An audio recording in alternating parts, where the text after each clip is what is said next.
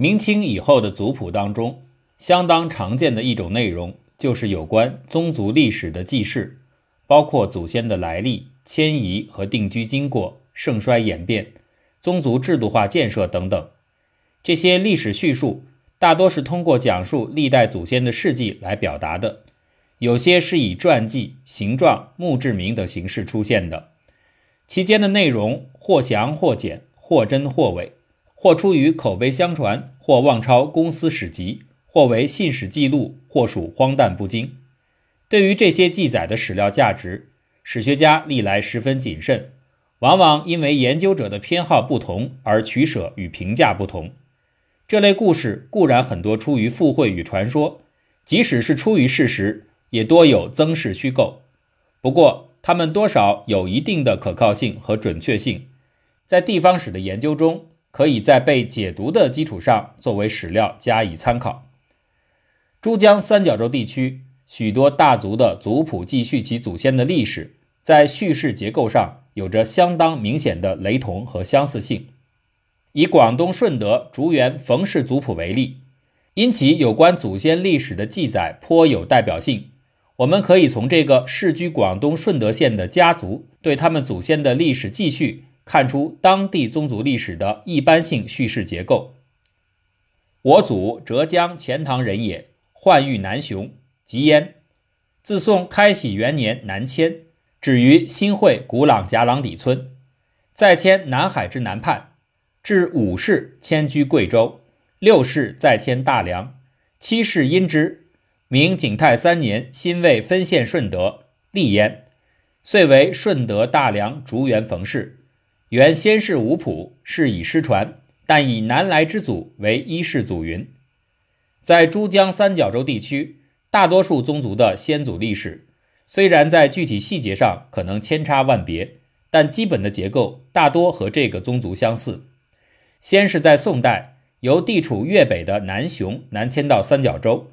然后经过数次迁居，大致在明代初年定居下来。从南迁到定居之间，往往相隔了数代。关于这些祖先的事迹，上面的顺德族源冯氏族谱收录了历代祖先墓志。其中关于史迁祖的记录是这样写的：“我一世文泽祖，浙江钱塘人也。世宋为雄州学政，患誉南雄，因吉焉。”遂为南雄始兴县人，生二世福元。宋乾道间，浙江乡贡进士。少喜初，官大理平事。宁宗登基，告养归里。开禧元年，因乡人之祸，二世祖奉祖由南雄朱基巷南迁，止于广州新会古朗贾朗底村。嘉定二年，编图定籍。在这里，被奉为始祖的是南迁者的父亲一代。南迁到珠江三角洲的一代就成了二世，然后再经过几次迁居，到第六世才定居下来。当地许多宗族的历史，在南迁祖先到定居祖先之间的几代人，常常都有这种转徙米定的经历，其间的细节当然各不相同，但在这些宗族的历史上，流动不定，则是宋元之间几代祖先的共同特征。不过迁移也好。定居也好，都不意味着宗族的建立。宗族的建立实际上是一系列仪式性和制度性建设的结果。现代人读族谱资料，往往会产生一个错觉，就是把迁移和定居的祖先作为宗族开始的开创。其实，宗族的历史是由后来把十族以下历代祖先共祀起来的那些人们创造的。所以在宗族历史上，还有一类。常常被特别记录下来的祖先的事迹，就是在诸如设立寺田、修建祠堂、编修族谱等等方面做出特殊贡献的人。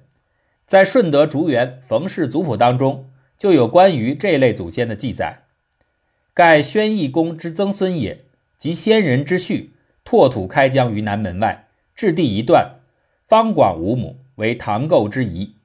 名其里门曰竹园，不忘本也。念宣义公为西厅之祖，未有专祠，慨然曰：“君子将营公事，宗庙为先，遂捐自治地以为畅。由是子姓鸠公匹才，建昭寺堂于礼之北，以祀宣义公，前池后铺，归其旧于昭祀堂，以封四世。类似的事迹，该族谱当中还有很多记载。这些记载是宗族历史当中相当重要的内容。由于该家族在清代中期由十祖以下的五代一直都没有祠堂，所以建立这座六世祖的祠堂，实际上是这个宗族整合起来的重要手段。本地区许多宗族的历史陈述都采用了类似的结构，这就是在宋代或是更早一点的时期，来自北方的祖先先是在南雄诸姬巷落户。后又从诸姬巷南迁至珠江三角洲，经过几代的流动迁居，大致在元明之间选定基址定居下来。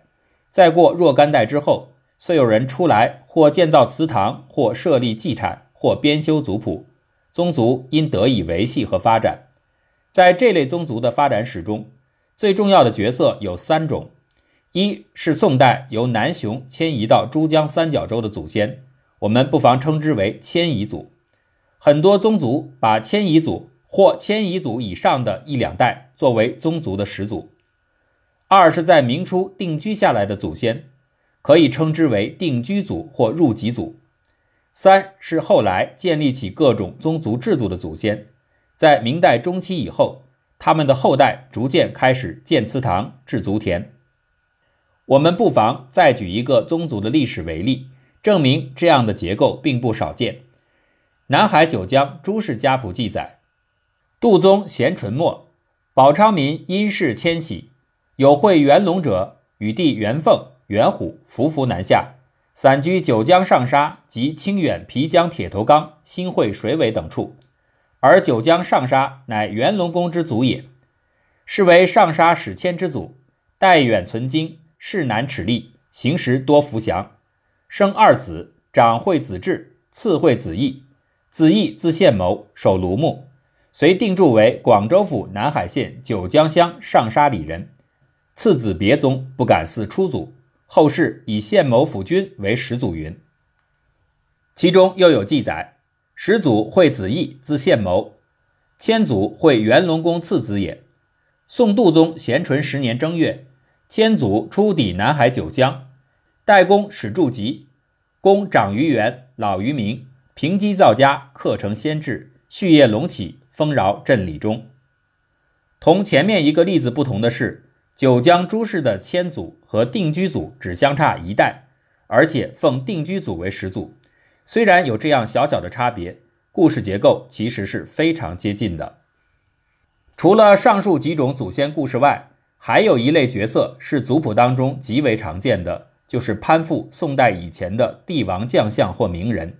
有的甚至一直追溯到三代以上，乃至皇帝，以标榜本族有着簪缨世胄、名门望族的血统。关于宗族历史的这一部分内容，学界历来都知其附会而存谬。例如钱大熙早已指出，这样的内容图为有识者喷饭之助也。尽管珠江三角洲的族谱常常把宗族历史追溯到宋代以及更早时代，但其实，在明代以前。几乎看不到这个地区有什么真正的宗族存在。宋元时期的珠江三角洲尚在萌发之时，这个地区的乡村社会大致上仍处在一个传说时期。无论是三角洲周边的丘陵，还是新淤积处的平原，都处在披荆斩棘、垦地开荒的阶段。无论是本地土著，还是传说中所谓的北方移民，大部分都是筚路蓝缕的拓荒者。在许多后来编撰的族谱中，有关宋明之间的祖先记载，虽然大多会刻意炫耀祖先身世，但仍会透露出他们的祖先定居下来之前，在这一带艰苦创业的事实。比如说，下面的这种记载，在后来本地区著名的名门望族族谱当中是非常常见的。中山小览麦氏族谱云：待四传至元郡公，又思山谷有限，子孙无穷。乃遍览他乡，视资蓝土，见五峰拱象，九水萦回，山川秀丽。既归，即奉毕达公比唐氏太夫人葬于葫芦园，奉庆宗公末世太如人就葬于太平岭。晋以田园周诸族中贫乏者，庆其盈余，移家揽西凤岭之南，遂为小揽一世祖。时元至三年也。把这段记叙中虚饰的成分去掉，这显然就是当时的移民开垦拓荒的经历。明王朝的军队征服广东后，为建立秩序，把地方势力收编为明王朝的臣民，采取的最重要的一项举措，就是把原来地方军事豪强控制的人口收编为军户的同时，收集无籍之人也编入军队。许多当地土著居民因此登记成为明王朝的编户齐民。许多后来在珠江三角洲地区相当有势力的大族，如顺德大梁罗氏、香山小榄何氏、新会外海陈氏、新会三江赵氏等等，在明初时的先人都有被编入军队从属的经历。根据当时记载，收编进来的军队对象主要是被称作旦户的本地土著。明政府将他们编辑起来之后，组织他们在这一带屯田。这个措施不但加速了三角洲开发，更是当地大量人口定居下来并编入国家户籍的重要契机。明朝在这里广设屯田和编制里甲户籍的直接后果，就是使很多垦殖者因此定居，在他们拓殖的沙田附近，以一些山边或高地为依托，聚集并形成了早期村落，如香山县的小榄就是典型的例子。后来兴起的所谓地域性宗族，很多都是在这样的村落基础上发展起来的。明代正统天顺年间发生的黄萧养之乱，是珠江三角洲社会演变的重要转折点。平定黄萧养时期，明朝政府采取的政策，在地方社会上划清了正统性的界限，尤其是重新整顿和编制里甲户籍，作为重建地方秩序的重要手段。许多乡民也通过登记或重新确认自己的身份，成为国家旗民。与此同时，一些地方官员和本地士大夫更为积极地在地方社会推行教化。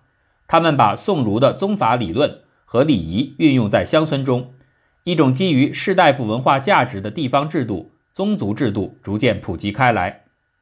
下面的《卢边卢氏宗祠碑记》。是一个由定居到建立起士大夫化宗教的典型例子。于初祖宣教翁，宋末自南雄迁居古冈华鄂都三徒四甲朝连乡卢边里，迄今十三四叶矣。九世孙永雄独慨然祖迹无所，愿立祠焉。贺之者七世孙权也，九世孙永禄也，谨也。原籍众义，千世之。永禄翁遂捐己书该征长之资，率众购地于乡社之左。成化丁未腊月，四翁都公见一正寝祠焉。至正德戊辰，十四孙协者又凿山建议后寝焉。临又学于几世中于石龙先生之门，亦及出祖之词，请撰一记。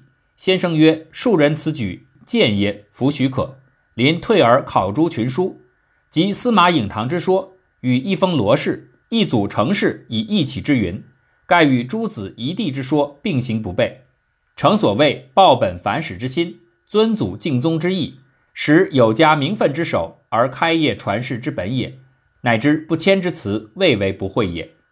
这段文字记录了在明代中期一个世代聚居的家族如何通过建立祭祖的祠堂，建立起他们宗族的历史。在他们希望通过采用士大夫礼制去建立宗族的时候，他们的资格显然曾经受到质疑。他们建造祠堂曾经被指为僭越，但后来随着祭祖和祠堂礼制的修订，到嘉靖中期，这个宗族已经有可能去申辩本族宗祠具有合法性的理据。此后，越来越多的乡村居民仿照士大夫的宗族修族谱、建祠堂，建立一种。符合士大夫文化规范的族亲，后来珠江三角洲地区的不少大族，就是在大致差不多的时期，经历大致差不多的过程而形成宗族的。明代以后，珠江三角洲宗族历史记叙虽然不能说是信史，但的确可以看出叙事结构大致反映了明中期以前本地区宗族社会发展的实况。然而，值得研究的不仅仅是这种历史叙事本身蕴含的事实，更有意义的是，在宗族历史叙述中，无论是真实记录也好，附会虚事也好，都是后来被刻意的记录下来的。因而它是人们一种有意识的集体记忆，而这样的集体记忆在地方社会发展的历程中更有其特定的文化意义。珠江三角洲地区的宗族历史，除了妄托攀附古代名人外，最易引起考据家质疑的是宋元时期南迁祖先的故事。这类故事大多矛盾百出，令人难以相信。其中最为人熟知的就是南雄朱姬巷。这个传说有许多不同版本，关于迁移的原因、时间、路线以及其他细节亦多有出入。无论是以往的一些士大夫，还是今天的历史研究者，一般都知道朱姬向南迁传说的主要情节并不可信。不过，同时也大都认为。这个传说或反映了宋代中原地区向广东移民的历史事实。朱姬向传说有两方面的意义：一是证明自称朱姬巷移民的先祖不是本地土著；二是作为他们的户籍有来历的证据。而这两点与明代前期珠江三角洲地方历史的发展有关联。朱姬巷故事的比较完整的版本当中，大多包括一项基本内容。这批一起由粤北南迁的人们，从原籍取得政府的迁移文凭，合法的移到珠江三角洲地区定居。他们一来到珠江三角洲，就已经到当地政府办理户籍登记。顺德龙江黄氏梅月坊谱记载当时的迁移者复县脚饮时呈上的立籍词曰：“原等立祖辟住朱基村，各姓户籍有丁应差，有田赋税，别无亏缺。”外无违法，向恶备粮，为天灾人祸，民不堪命，实存四五，游虑南州。即今奉旨颁行，取土著设寨所，沿县此引，下民莫敢不遵。本年正月初十日，副府立案批引，限十日启程，沿途经关津路岸，比照通行，至于四月十二日，到义属太艮都古梁甲梁底村，费用待罚，难以迁行。借头土人奋应达草庐祭歇，未敢擅自作余，都百口相告，签名团词瞻引，到老爷台前扶起立案增图定籍。朱姬巷传说的内容，特别是关于迁移入籍的情节，很显然是配合明代李甲户籍制度形成的。而当时也有被强行编入军户的对象，这主要是当地的土著，尤其是被称作旦户的人。这个政策的实施，在一些族谱当中也可以找到线索，如番禺胡氏族谱记载：八世会广瑞生洪武丙辰，中永乐己丑。按旧谱称公性资自然，襟怀豁达，家畜饶裕。十八岁是护士，时国初躲及军武，又以税粮编为里长，公独身之持，事无不举。这类记载一般不会提到他们的祖先是否是因旦户身份被编入户籍，或者是族谱的编纂者有意隐瞒，或者是在编族谱时，关于祖先身份的记忆早已在历久流传中迷失。需要注意的是，当时户籍编制涉及的身份认同包含了非常明显的等级区分，被编入军户的对象不但很多原来是旦户或所谓的无籍之徒。而且被编为军户之后，承担的差役负担沉重，社会地位也相对低下，故明代人一般都以脱离军籍为幸。东莞元沙王氏家谱记载其四世祖在明初入籍的故事说：公会李宝，洪武二十七年甲戌，都督刘公公致意，编躲籍军，而公亦以纯善见免。李排迁举乡训，得练吏民籍。是以悠游田里，克终其天年。看起来，此人本来也应该是躲籍为军户的对象，族谱却说他是因为纯善得到幸免，这显然令人难以相信。但不管真相如何，这个例子至少反映出能够逃避编为军户是被看作为一种幸运的。朱姬巷传说的出现是否与这样的躲避目的有关，还没有直接证据，但可以作为一种可能性加以考虑。在宗族历史叙述中，除了户籍登记之外，另一个很重要的内容就是品官之家的来历。这一点在多数族谱记载，由于胡妃或苏妃事件南迁的朱姬巷传说中没有被强调，但在其他版本的南迁传说中，往往是被特别强调的内容。可见，有关迁移历史的不同版本本身也是要应付不同的问题。强调祖先世换身份的故事，固然有炫耀的目的，同时也和明代宗族制度发展的历史有关。因为明代礼制规定，只有品官之家才可以合法的建立家庙式的祠堂。虽然嘉靖之后建立家庙式祠堂相当普遍，并不只限于品官之家，但是祠堂被看成是士大夫身份的文化象征，这个意义并没有改变。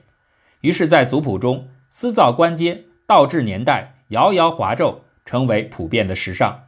在广东南海的沙头乡，民间一直流传着一个故事。